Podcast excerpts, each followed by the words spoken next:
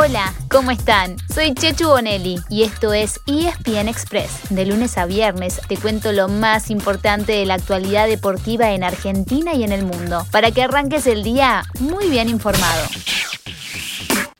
Aquí está Arana y el señor Tobar, señoras y señores, marca el final del partido. Ha pasado a semifinales Atlético Mineiro, acaba de ganarle 3 a 0 a River Plate, el global 4 0 por la derrota del equipo argentino en el Estadio Monumental. 3-0 esta noche, Mineiro elimina a River Plate. inapelable. La Copa Libertadores y la Sudamericana están completando esta semana su fase de cuartos de final. Y anoche se terminó la participación argentina con la eliminación de River. Después de caer 1 a 0 en el Monumental, el millonario tenía que ir a ganarle a Atlético Mineiro en su casa. Pero no pudo ser, ya que volvió a perder y así quedó eliminado. Creo que hay que reconocer al rival. Un rival que te supera no, no, no, no nos ha pasado, salvo en ocasiones, pero eh, en, series así, eh, mano a mano, no, no, no nos había pasado hasta ahora. Y hoy sentí que, que, Mineiro no, no, nos superó y eso eh, hay que reconocerlo.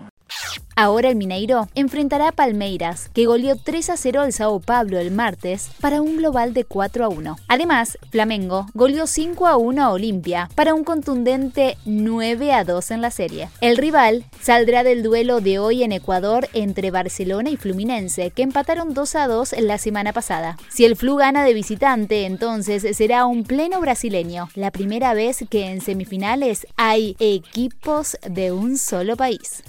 En la Sudamericana pueden ser 3 de 4 los brasileños. El martes, Bragantino eliminó a Rosario Central y anoche, en la única serie sin equipos de Brasil, Peñarol le volvió a ganar a Sporting Cristal de Perú, pero en esta oportunidad 1 a 0. Bragantino enfrentará al ganador de la serie entre Libertad de Paraguay y Santos, que será local y llega con una ventaja de 2 a 1 en la ida. Y Peñarol tendrá como rival a quien se imponga entre Paranaense y la Liga de Quito. Este último ganó la semana pasada por 1 a 0. Mientras tanto, en Boca ya empieza a tomar forma el equipo que pararía el nuevo técnico. Hablamos de Sebastián Bataglia. El se juega el sábado ante Patronato en búsqueda de su primera victoria en el torneo. Y el entrenador ya probó variantes ayer. En la defensa, por ejemplo, el peruano Luis Advíncula comenzaría como titular. En el mediocampo volverían los juveniles Alan Varela y Cristian Medina. Y también podría estar Aro Molinas. Y en la delantera probó la dupla Cristian Pavón con Luis Vázquez.